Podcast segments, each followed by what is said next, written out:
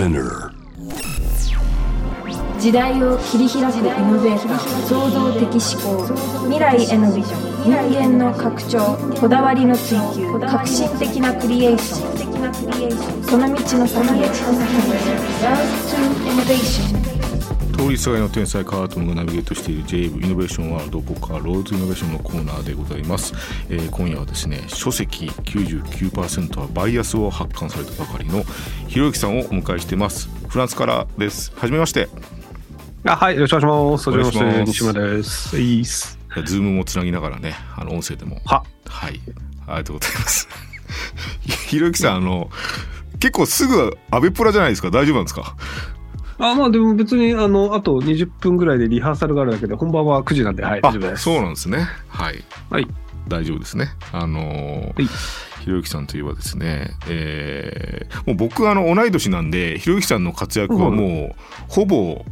あのーまあ2チャンネル作ってる時からずっとやっぱりすごい人だなと思って、えー中大だったんですよ僕あの中央大学であ、そうですね。はいはい。小学部だったんですけどね。あはい。へえ、あ、じゃあ、あの、学食でひたすら溜まってだべってるけど、そうですねあの中大のね、学食は美味しいんでねみんなだばだべってましたよね学生はね。はい。まあ、あの、他に行くとこがないっていう意味で、ある種刑務所みたいなところもあるんですけど、はい。そそれは結構行って中大に怒られないですか大丈夫ですか？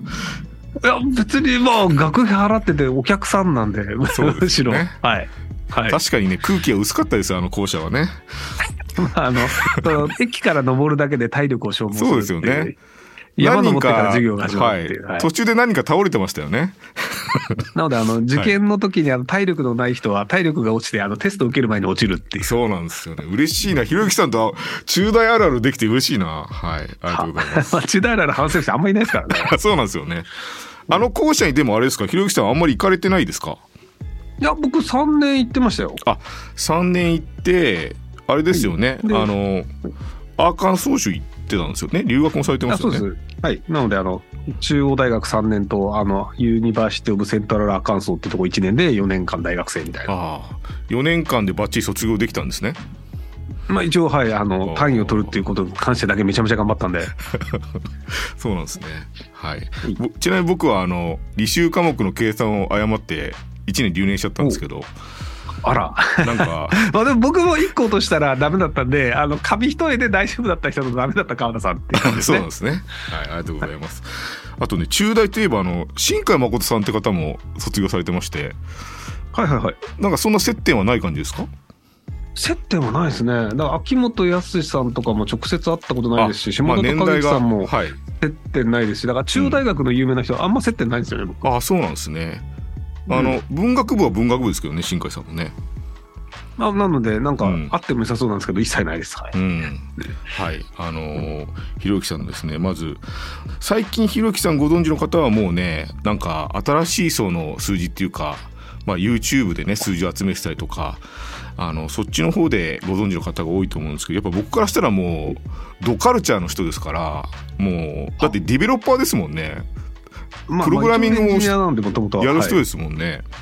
はいなので、えーそういう側面のねお話聞きたいんですけど、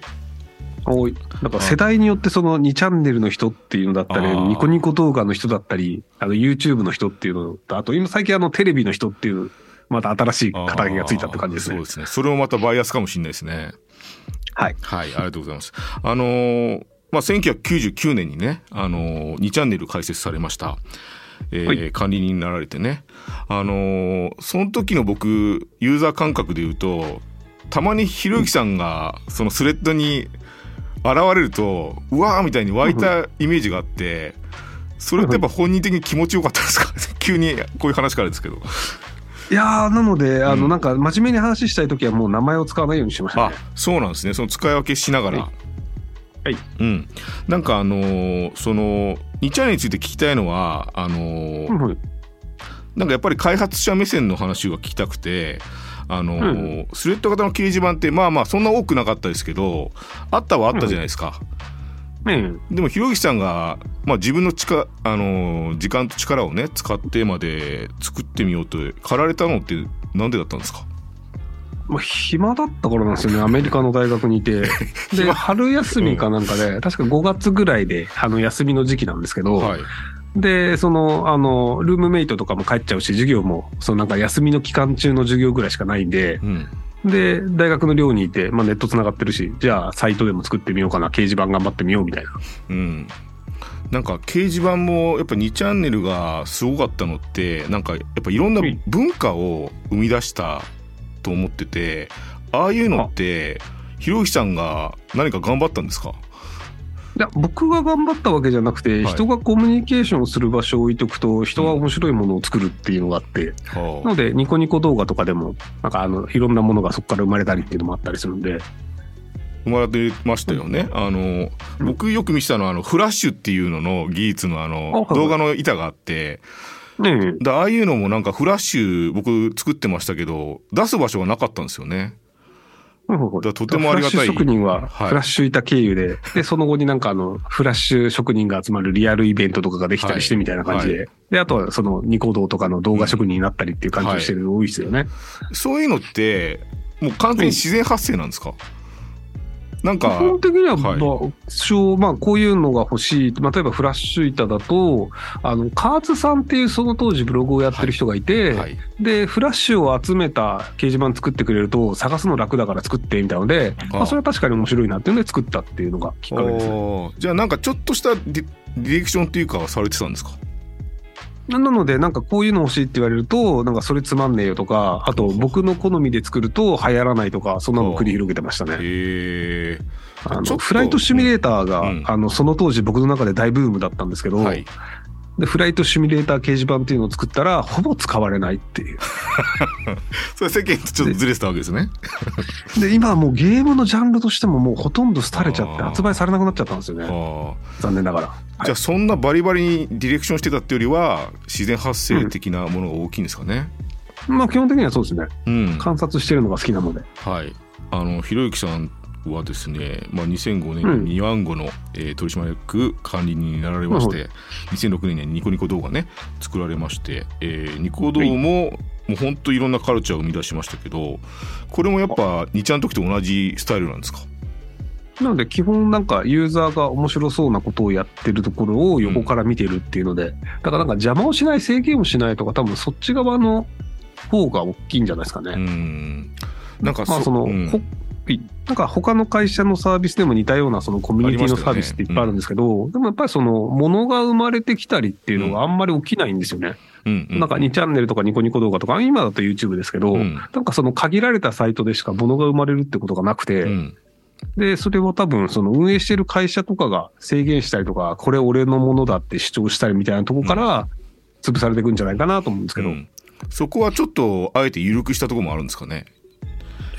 えっ、と、まあ、その方がやっぱ面白いものを作る人出てくるので、うんうん。下手にそのなんか、会社側の論理を押し付けても、あんまり面白いものが生まれてこないっていうのはありますね。ひろきさんはあのこの99%のバイアスの中で愛着っていう言葉を使ってニコニコ動画のね話をあの表現してましたけど共同元素を作ったんだという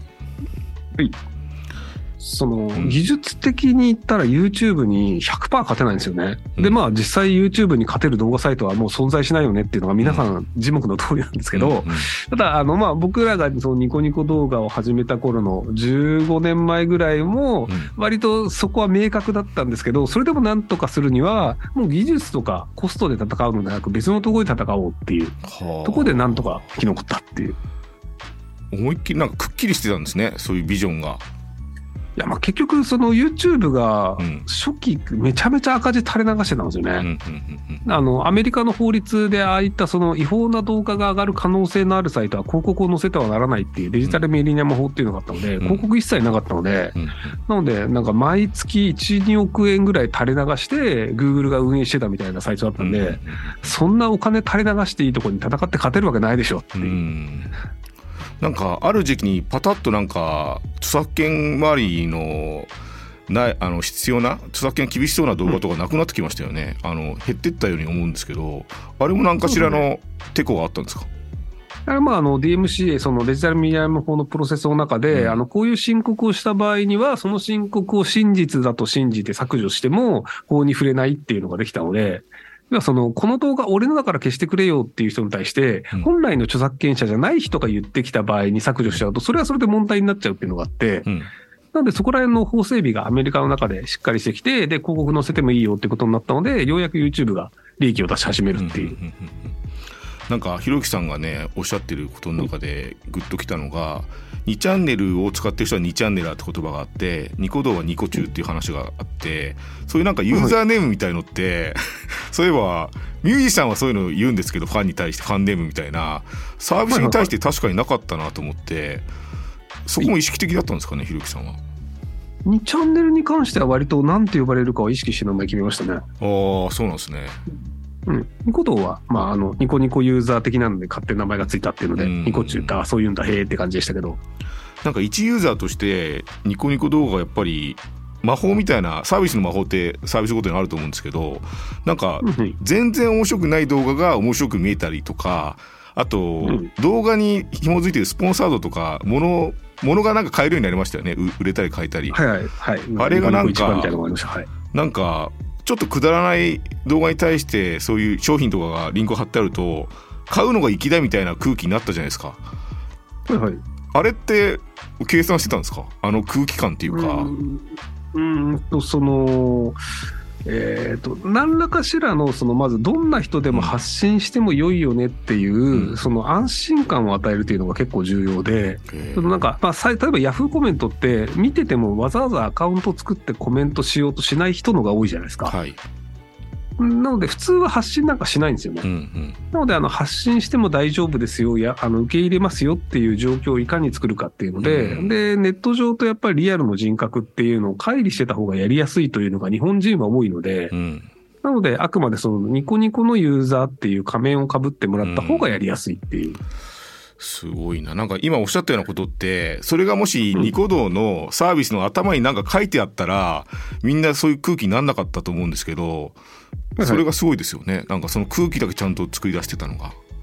うんまあ、そこら辺はその、なんか、あの、適当であるというのがユーザーにもちゃんと伝わるっていう。なんか僕の、僕開発者っていうかプログラマーなんですけど、まあ技術者なんですけど、なんか、野良の技術者、ニコニコ技術部とか、なんかそういう楽しい場所ができたっていうか、あれも大きかったですよね。一つのムーブメントになりましたけど。うんその、あの、実際見てみたらめちゃくちゃ面白いものっていうのが世の中にあるんですけど、うんでもいちいち人ってそれを探して見に行かないんですようんうんね。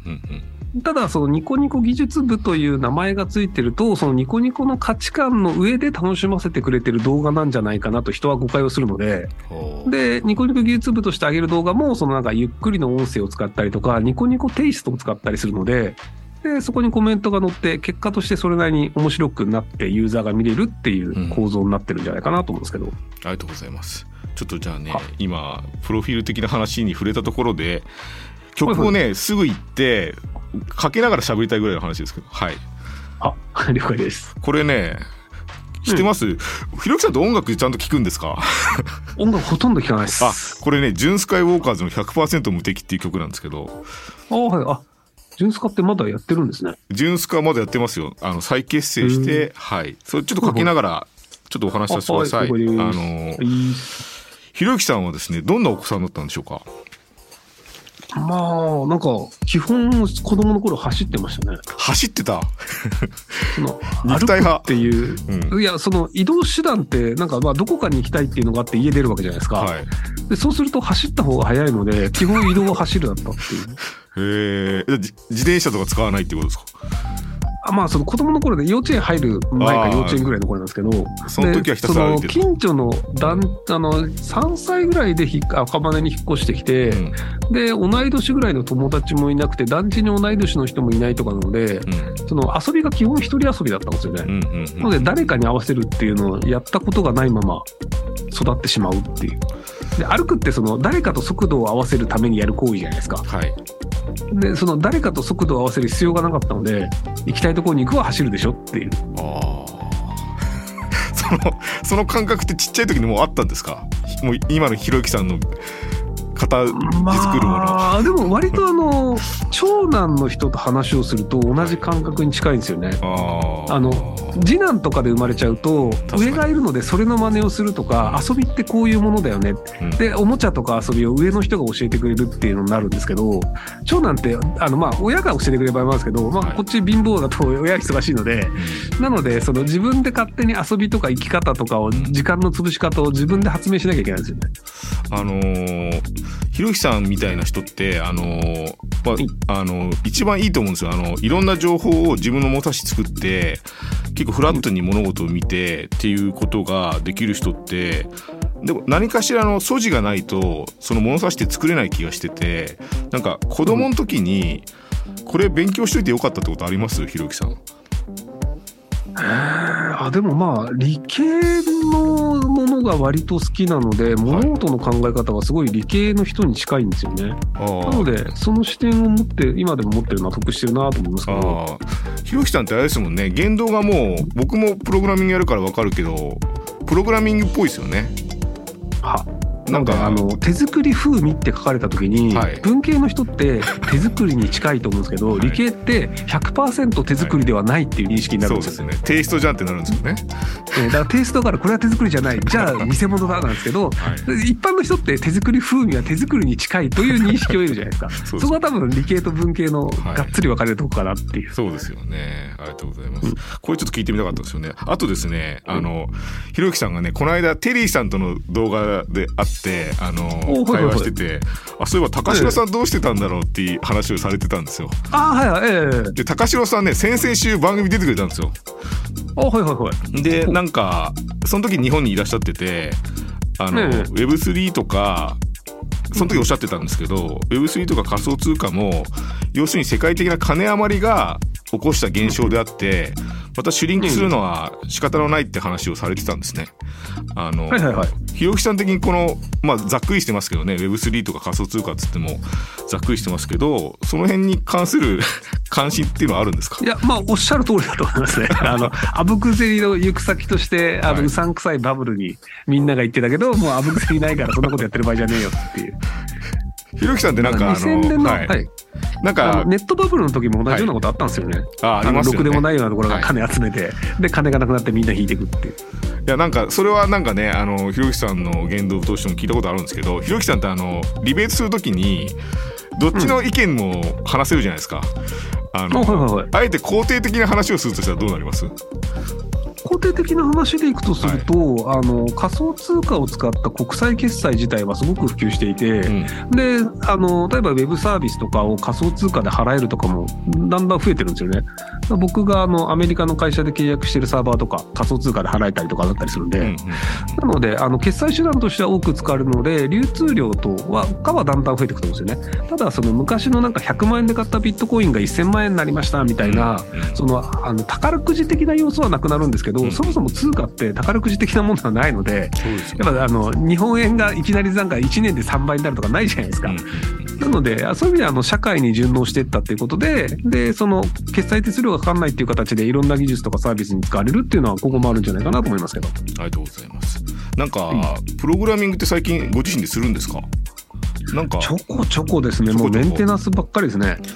なんか最近近の流行りで言うとなんか自分でプログラミングしてくれる AI とか、プロンプトエンジニアリングとかね、あの言葉を出して絵を描いてくれるとか、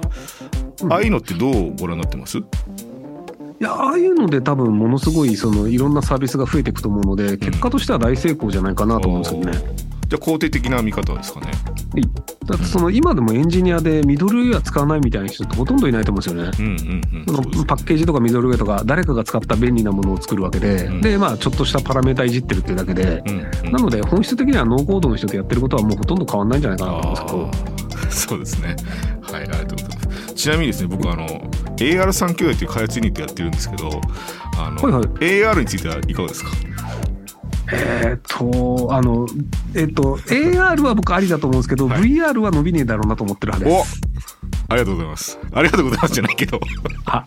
別に AR 対 VR じゃないんですけどね、うん、まあまあただ AR はその既存のそのなんか目で見てるものにプラスアルファの情報をメガネとかで増やせるじゃないですか、はい、だからより便利になるよねなんですけど VR の場合って結局その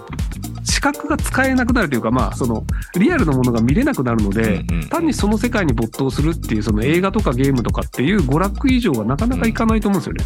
うん、そうですよねあやっぱ同意見ですね。パキッとしてますねその割にはホロレンズが全然売れないっていうね、はい、ああそうですね。ちょっとまだやっぱ視野角はね狭いんですかね。あと、電力の問題といろいろありますけどね、なのであれが安くなって普及したら世の中だいぶ便利になるのになと思ってるんですけど、うん。あのですねもう2つ聞きたくてあの、ひろゆきさんってあの児童養護施設にパソコンをね、PC を無償で配ろうとプロジェクトをされてますよね。であの、はいはい、まあ、パソコンとかプログラミング技術っていうのは特に子どもたち世代にとってはやっぱ役に立つもんですかね？うんと、ギガスクール構想っていうのが文科省が言い出して、なんか子供たちにパソコン配るんだっていうので、僕あれで十分だと思ってたら、うん、なぜかパソコンじゃなくてタブレット配りやがったんですよね。なるほど、はい。で、やっぱタブレットはその誰かが作ったアプリを使うもので、うん、やっぱりその、まあ、あの、一応タブレットでも多少のことはできるんですけど、うん、やっぱりものづくりをしようとするとパソコンになるので、じゃあちゃんとパソコンを配った方がいいよねなんですけど、日本中の子供に配るのは不可能なので、子供が、暇なそうな子供がいっぱいいる児童養護施設からやった方が効率的かなみたいな。いや完璧ですね 完璧な話で。であれですよね最近の小中学生のプログラミング教育ってちょっとちょっとあれですよね直接的じゃないですよね。なので、まあまあ、一応なんかその、ブロック組み立ててプログラム的なことをやるみたいなゲームで覚えてもらうでもまあありだと思うんですけど、うん、まあ、あの、いつかこれ作りてえっていう願望があった時に、直接プログラムコードをいじるっていう方に早めに行ってほしいなと思うんですけど。そうですよね。全く同意見なんですよね。なんか、ちょっと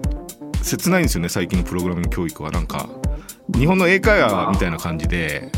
あはいはいはい。英会話的な実用の不正のないって感じしますよね。はいはい、あの6年間授業やってるけどあのアメリカ行ったら全然喋れないみたいな。そうなんですよね。切ないですよね、はい。いろいろお聞きしたんです今でも大学卒業してもパソコン触れない人っていうのが増えてますからね。ああそうですか。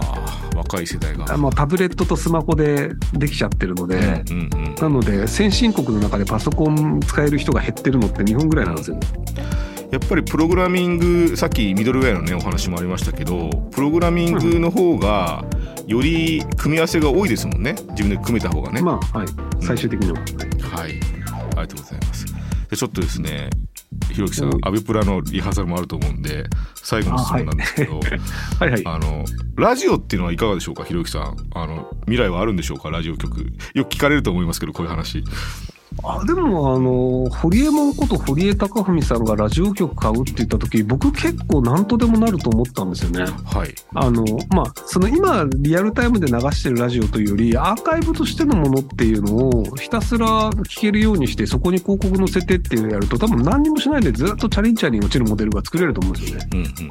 なのであの利益を出すのも簡単だしでその YouTuber とかよりもやっぱりブランドがあるじゃないですか。ラジオ番組だから出てくださいっていうのと、俺の YouTube 番組に出てくださいで出れる人とか、ブッキングとか、あとギャラも変わってくるので、うん、なのでそこのポジションやりながらやれば何の問題もないはずなのに、うん、なんで赤字垂れ流してんだろうって不思議な感じではあります。そうです、そうですね。はい、ありがとうございます。これ、皆皆さん耳が痛いかもしれないけどね。はい、ありがとうございます。あもうスパッとしてますね、ひろゆきさんはね。うん、いやありがたいですよ。あの、ひろきさんあれですか、はい、堀江さんとはまだ喧嘩してるんですか、はい。いや僕は堀江さん好きなんですけどね。堀江さんが僕のことを嫌いみたいで、はい、なんかだってひろゆきさんって僕ずっと言動持ってるし、今日の雰囲気もそうだし全然好戦的な人じゃないですよねまあ、あの好戦的にやれって言えば全然できるんですけど。あそうなんですね、ただ人を嫌いになることはあんまりないんですよね。面白いなと思って見ちゃうんで、うん、ただただ嫌われるっていう。はい。すいません。基本的にあれですもんね。ご自身の興味で動いてますよね。そうですね、うん、なのでそのなんか誰であれ観察対象として見てしまうっていう悪い癖があの 人が僕のことを嫌いになるなのかなと思ってます。はい。ありがとうございます。お時間になったんでちょっとまたひろきさん、はい、お話しさせてくださいはい、よろしくお願いします。はい、えー今夜お迎えしたのは、えー本で言うと99%はバイアス。そしてね最近だと世の中の攻略法ってね本も出てますけど、えー本が出たばかりのひろゆきさんお迎えしました。ありがとうございました。あありがとうございます。失礼します。J-Wave Innovation World. Innovation World